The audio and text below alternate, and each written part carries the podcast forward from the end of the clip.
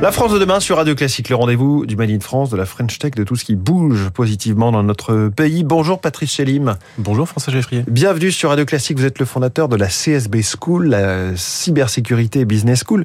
Euh, cette école a été créée parce que vous ne trouviez pas assez de profils euh, formés au sujet dans votre précédent métier? Je confirme, euh, nous avons créé cette école euh, face au constat du, du manque de ressources dans le domaine. Euh, également, euh, l'idée a germé de, de, de, prendre ce, ce, problème à bras le corps et de créer nous-mêmes cette école qui permettrait de former au métier de la cybersécurité. Et je dis métier au pluriel, car la cybersécurité, c'est plus d'une trentaine de métiers qui fait appel à un large éventail de compétences. La pénurie est totale hein, dans ce secteur. La pénurie est totale. Alors les chiffres sont connus. On parle aujourd'hui de, de 15 000, 16 000 postes vacants en France. il faut également savoir c'est un problème qui euh, se situe également à l'échelle européenne. Là, on parle de 500 000 postes vacants, également mondial, donc entre 3 et 4 millions. Euh, ce qui fait que c'est un problème de ressources qu'on ne pourra pas importer euh, dans le cas effectivement du manque de ressources en France aujourd'hui. vous avez donc créé cette école. À quoi ressemble-t-elle? À quel niveau peut-on y accéder? Combien de temps dure cette formation? Est-ce que c'est diplômant, comme on dit? Alors la, réponse est, oui, euh, c'est diplômant.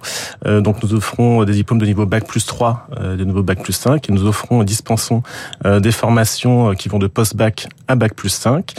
Et la particularité de l'école, c'est qu'elle mise avant tout sur la pratique. donc nous avons investi massivement dans de l'équipement professionnel que les étudiants et les étudiantes retrouveront une fois passés de l'autre côté de la barrière. Une fois donc là, c'est très high-tech. C'est high-tech, c'est de la technique, mais pas que. Euh, je souligne beaucoup qu'en cybersécurité, euh, il faut avoir euh, une vision du contexte, une vision du métier pour appliquer les bonnes mesures de sécurité.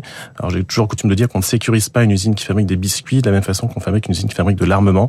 Euh, et donc c'est ce qu'on cherche à, dispenser à nos étudiantes et à nos étudiants. Euh, la pédagogie est particulière par rapport à un cursus classique?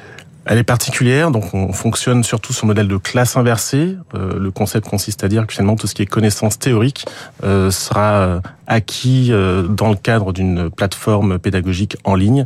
Et ensuite, les étudiants arrivent face à un intervenant du monde professionnel qui va pouvoir illustrer par des anecdotes de terrain, par un retour d'expérience, les concepts qui ont été vus au préalable et qui va animer des cas pratiques pour vraiment combler ce décalage finalement entre ce qu'on voit sur les mondes de l'école et ce qu'on voit dans le monde de l'entreprise. Est-ce qu'on apprend à hacker, à pirater dans une école de cybersécurité? On apprend à hacker, donc la cybersécurité offensive, dans un cadre éthique, bien évidemment de toute façon, il faut savoir hacker pour savoir défendre contre un hacking, j'imagine. Alors c'est mieux, euh, effectivement. C'est pas forcément indispensable, mais il faut effectivement comprendre les ressorts en fait euh, et les tactiques, les techniques et les procédures appliquées par un cyberattaquant pour être euh, en mesure d'appliquer les bonnes mesures de sécurité et surtout de détecter en amont ces attaques et les signaux faibles de ces attaques. L'idée, c'est de former pas seulement des salariés pour des entreprises de tout type et une entreprise de cybersécurité, mais aussi des entrepreneurs? Alors l'idée c'est de former à la fois effectivement euh, ceux qui souhaitent évoluer dans le domaine, c'est de former euh, les salariés des entreprises euh, et aussi de former les entrepreneurs pour avoir cette cette sensibilisation en fait à la cybersécurité qui peut être très dommageable dans le cadre d'une création d'entreprise. Combien coûte la scolarité? Qui la paye? Alors la scolarité, donc nous appliquons un modèle en alternance. Donc la scolarité, les frais de scolarité sont pris en charge par les entreprises qui accueillent nos étudiantes et nos étudiants en mission d'alternance. Euh, donc euh, voilà pour le, pour le mode de financement en tout cas de, de notre scolarité. Alors, il faudrait sans doute beaucoup d'écoles hein, comme celle-ci pour commencer à, à, répondre à cette pénurie dont on parlait. Est-ce que vous songez déjà à vous agrandir, à essaimer?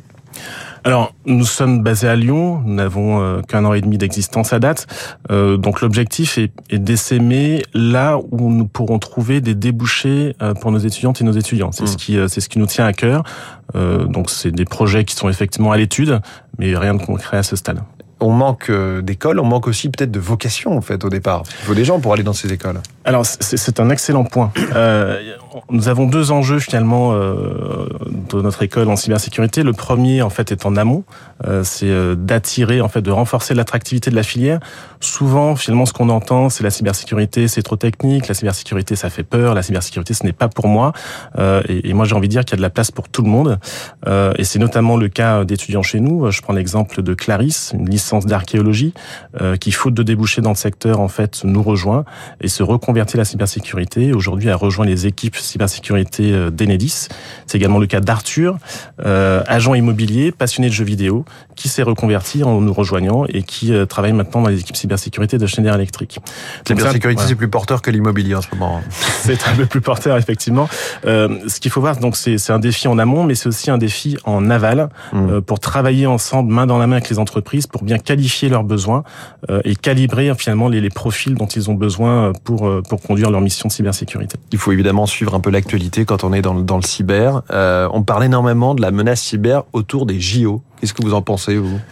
Il y a effectivement une menace cyber autour des JO. Ce sera une composante euh, importante euh, de la de la réussite euh, des, des JO, de cet événement, à la fois de sécurité physique, mais également de la sécurité autour en fait de tous les terminaux qui vont permettre de conduire l'épreuve. Oui, ça va de la billetterie au chronométrage du 100 mètres. Hein. Absolument. absolument il, faut, il, faut, absolument s'assurer de l'intégrité, de la protection, de la sécurité des données qui vont servir de base justement à tous les records qui seront établis lors de cette épreuve. Voilà, on n'en a pas parlé, hein, mais les, les salaires en sortie d'école de cybersécurité sont euh, extrêmement attractifs. Euh, merci beaucoup Patrice Selim, fondateur donc de la CSB School, Cybersécurité Business School.